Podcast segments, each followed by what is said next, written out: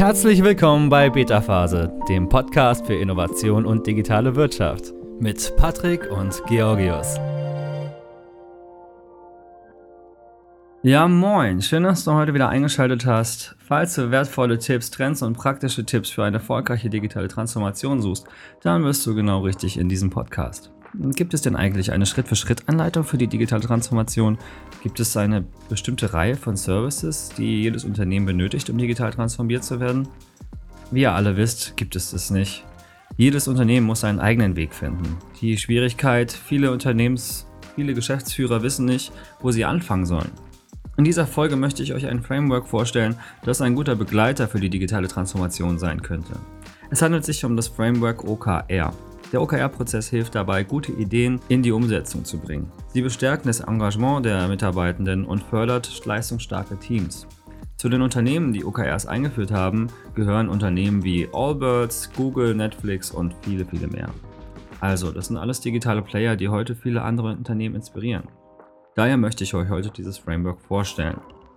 Ganz kleiner Disclaimer vorab, ich bin kein absoluter Experte zu diesem Thema und behandle OKR nicht als Allheilmittel oder einzige Antwort für die digitale Transformation. Das wäre ja auch Blödsinn. Dieser Beitrag dient euch als Informationsquelle und auch als Inspiration. Solltet ihr Kritik, Anregungen und Fragen haben, meldet euch gerne bei mir. Also, was sind jetzt diese OKRs? OKR steht für Objectives und Key Results. Die hilft Teams dabei, messbare Ziele zu setzen und zu verfolgen. Google selbst hat es bereits 1999 als Framework etabliert wo es noch heute genutzt wird. Seither erobert OKR die Tech-Welt im Sturm, allen voran natürlich Silicon Valley und wird neben Google von großen Brands wie Twitter und LinkedIn auch noch genutzt. Auch in der deutschen Unternehmenswelt breitet sich das Framework immer mehr aus. Es hilft Startups, sich dynamisch und doch strukturiert genug zu organisieren, während es zum Change-Tool größerer Unternehmen wird. Die Grundidee ist recht einfach. Es wird ein Ziel formuliert und es werden dazu messbare Faktoren bestimmt, an denen die erfolgreiche Zielerreichung festgestellt wird. Grund dafür, Grund für den Erfolg von OKR ist aber nicht allein die Art, Ziele zu setzen, sondern die Art, wie diese erfüllt werden. Nämlich in kurzen Zyklen und selbst organisiert. Außerdem wird der Prozess regelmäßig von den Anwendern selbst analysiert und optimiert. Aufgrund der Beschaffenheit von OKR bin ich der Auffassung, dass OKRs ein effektives Tool für die digitale Transformation in Unternehmen sind. Denn sie bedeuten nicht nur ein effizienteres Zusammenarbeiten, sondern oft auch einen kulturellen Wandel im Unternehmen. Beides brauchen wir für die digitale Transformation. Damit ihr genau versteht, was ich meine, werde ich euch in dieser Folge OKRs etwas tiefer vorstellen und deren Wert für dich als Unternehmer und Manager oder Teamleiter herausarbeiten. Okay, nochmal zur Wiederholung. OKRs stehen für Objectives und Key Results. Das heißt, wir formulieren ein Ziel und leiten danach Schlüsselergebnisse ab, an denen wir erkennen können, ob ein Ziel erfüllt wurde. Ja, und genau das kann überall angewendet werden. Egal, ob es um Büroabläufe geht oder um die Softwareentwicklung, Human Resources oder andere Bereiche.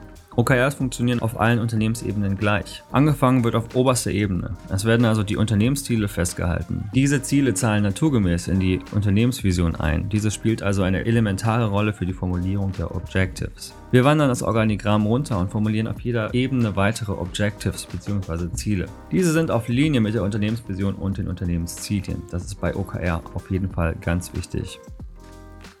Ich gebe euch ein Beispiel, das ich von einem Blogartikel von mooncamp.com entnommen habe. Die Objectives, also ein Ziel wäre zum Beispiel. Wir möchten den größten Teil unserer Kundschaft durch Inbound Marketing erreichen. Passende Key Results, also messbare Resultate dazu könnten sein. Erstens, Steigerung der Conversion Rate des eingehenden Traffics zum Trial Sign-up um 20%. Zweitens, Steigerung der Conversion Rate des eingehenden Traffics zur Demo-Abfrage um 10%. Und drittens, die Erweiterung der Reichweite, indem User Sessions auf dem Blog um 25% erhöht werden. Also wie ihr seht, ist das Ziel einfach nur, das kann relativ hm, unspezifisch sein, groß gedacht sein, aber besonders wichtig ist, dass die Key Results sehr leicht nachvollziehbar sind und auf jeden Fall messbar sind und in das Ziel einzahlen. Nun ist es ein besonderes Merkmal von OKR, dass Ziele nicht einfach nur für ein Jahr festgehalten und überprüft werden. Es findet im Drei-Monats-Zyklus statt. Zu Beginn eines jeden Zykluses werden die Ziele und Key Results für alle Unternehmensebenen geplant. Nur die oberen Objectives werden in der Regel von der Führungsebene vorgegeben. Dann übernehmen die Mitarbeitenden auf der zuständigen jeweiligen Ebene. Klassisch bestimmt das Management also das übergeordnete Ziel, während Teams und Abteilungen daraufhin ihre eigenen Ziele passend dazu formulieren. Okay, nach der sogenannten OKR-Planning-Phase, die ich gerade angerissen habe, startet der Drei-Monats-Zyklus.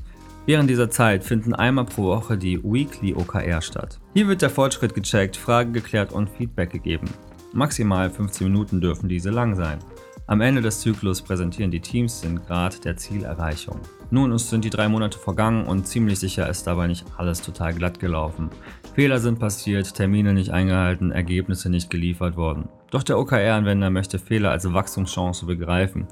Dafür ist die Phase der OKR Retrospective da. Hier wird genau geschaut, was nicht glatt gelaufen ist und wie es für den nächsten Zyklus verhindert werden kann. Damit bei den verschiedenen Phasen der Überblick behalten wird und sich die Mitarbeitenden voll auf die Arbeit konzentrieren können, gibt es in der OKR eine wichtige Rolle, den OKR Master. Ihr könnt ihn euch als eine Art Moderatoren vorstellen. Er begleitet den Prozess als Experte oder Expertin, ohne dabei inhaltlich mitzuarbeiten. Der OKR-Master organisiert die Meetings und moderiert sie durch. Je nach Organisationsgröße gibt es einen oder auch mehrere dieser Master. Warum eignet sich nun OKR für die digitale Transformation? Nun, OKR erhöhen den Fokus im Unternehmen, da man sich auf eine Handvoll von Zielen einigen muss. Zu Beginn des Zyklus wird gefragt, was ist in den nächsten drei Monaten am allerwichtigsten? So werden die Ziele festgehalten und für den Zyklus verfolgt. Zudem fördert die Anwendung von OKR die Ausrichtung ein. Zudem fördert die Anwendung von OKR die Ausrichtung eines Unternehmens. Denn es ist ja, wie ich schon oft gesagt habe, so wichtig, dass die Vision und alle Ziele darunter immer miteinander in Einklang sind und aufeinander geprüft werden. Und da sie jederzeit geprüft werden, wissen wir alle jederzeit, wo man sich gerade befindet und wofür die Ziele gerade stehen. Zudem haben die Mitarbeitenden die Ziele sehr wahrscheinlich auch mit formuliert. Das steigert die Motivation aller Beteiligten. Ein weiterer Grund ist die Verbindlichkeit. Mit jedem Ziel steht auch das Commitment von Teams und Abteilungen, diese zu erreichen. Diese Commitments werden durch die wöchentlichen Treffen und Absprachen nie aus den Augen verloren.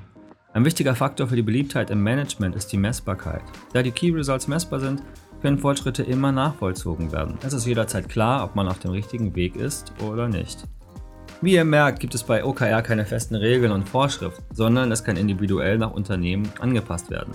Die bestehenden Elemente stellen lediglich sicher, dass regelmäßig Feedback eingeholt und umgesetzt wird und die Zyklen kurz genug sind, um sich an den Markt anzupassen. Denn das ist die Sache. Deutsche Unternehmen denken gerne in Jahresschritten, doch Entwicklungen am Markt zwingen deutlich schneller zu neuen Entscheidungen, mehrmals innerhalb ein Jahres. OKR stellt hier die Weichen. Besonders bei Tech-Unternehmen, die sehr auf User-Feedback angewiesen sind und dieses Feedback natürlich auch schnell wieder in die Entwicklung einfließen lassen wollen. OKR ist jetzt also kein Wundermittel, das sich von heute auf OKR ist jetzt also kein Wundermittel, das sich von heute auf morgen umstellen lässt. Unternehmen lassen sich dafür oft auf längere Zeit von Experten begleiten, machen Workshops und lernen stetig im Prozess. Ich kenne einige Unternehmen, die OKR eingeführt haben, weil sie sich mehr Umsatz und Effizienz versprochen haben. Viele waren am Ende richtig erstaunt, dass das nicht alles war, was ihnen OKR gebracht hatte.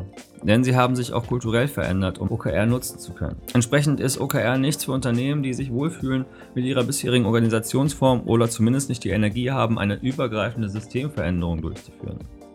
Denn, naja, es gibt auch Schwierigkeiten, die OKRs mit sich bringen.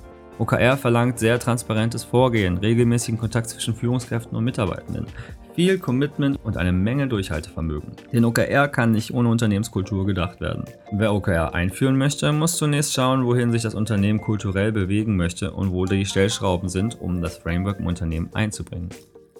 Was denkst du? Siehst du in OKR Potenzial für dein Unternehmen oder scheint es dir als weniger passend? Mit dieser Frage verabschiede ich mich von euch und ich hoffe, die Folge hat euch gefallen. Anregungen, Fragen und Gedanken könnt ihr mir jederzeit per Mail zukommen lassen. Diese findet ihr in den Show Notes. Ich freue mich auf eure Nachrichten. Schaltet wieder ein, denn jeden Montagmorgen kommt eine neue Folge raus. Also abonniert diesen Kanal auf Spotify oder iTunes, um immer auf dem neuesten Stand der digitalen Welt zu sein. Schaltet wieder ein, bis bald. Ciao. Das war's auch schon für heute. Wenn dir diese Folge gefallen hat, abonniere unseren Podcast. Schon bald siehst du Innovationen aus verschiedenen Blickwinkeln und bekommst wertvolle Einblicke in die digitale Wirtschaft. Bis bald bei Beta Phase.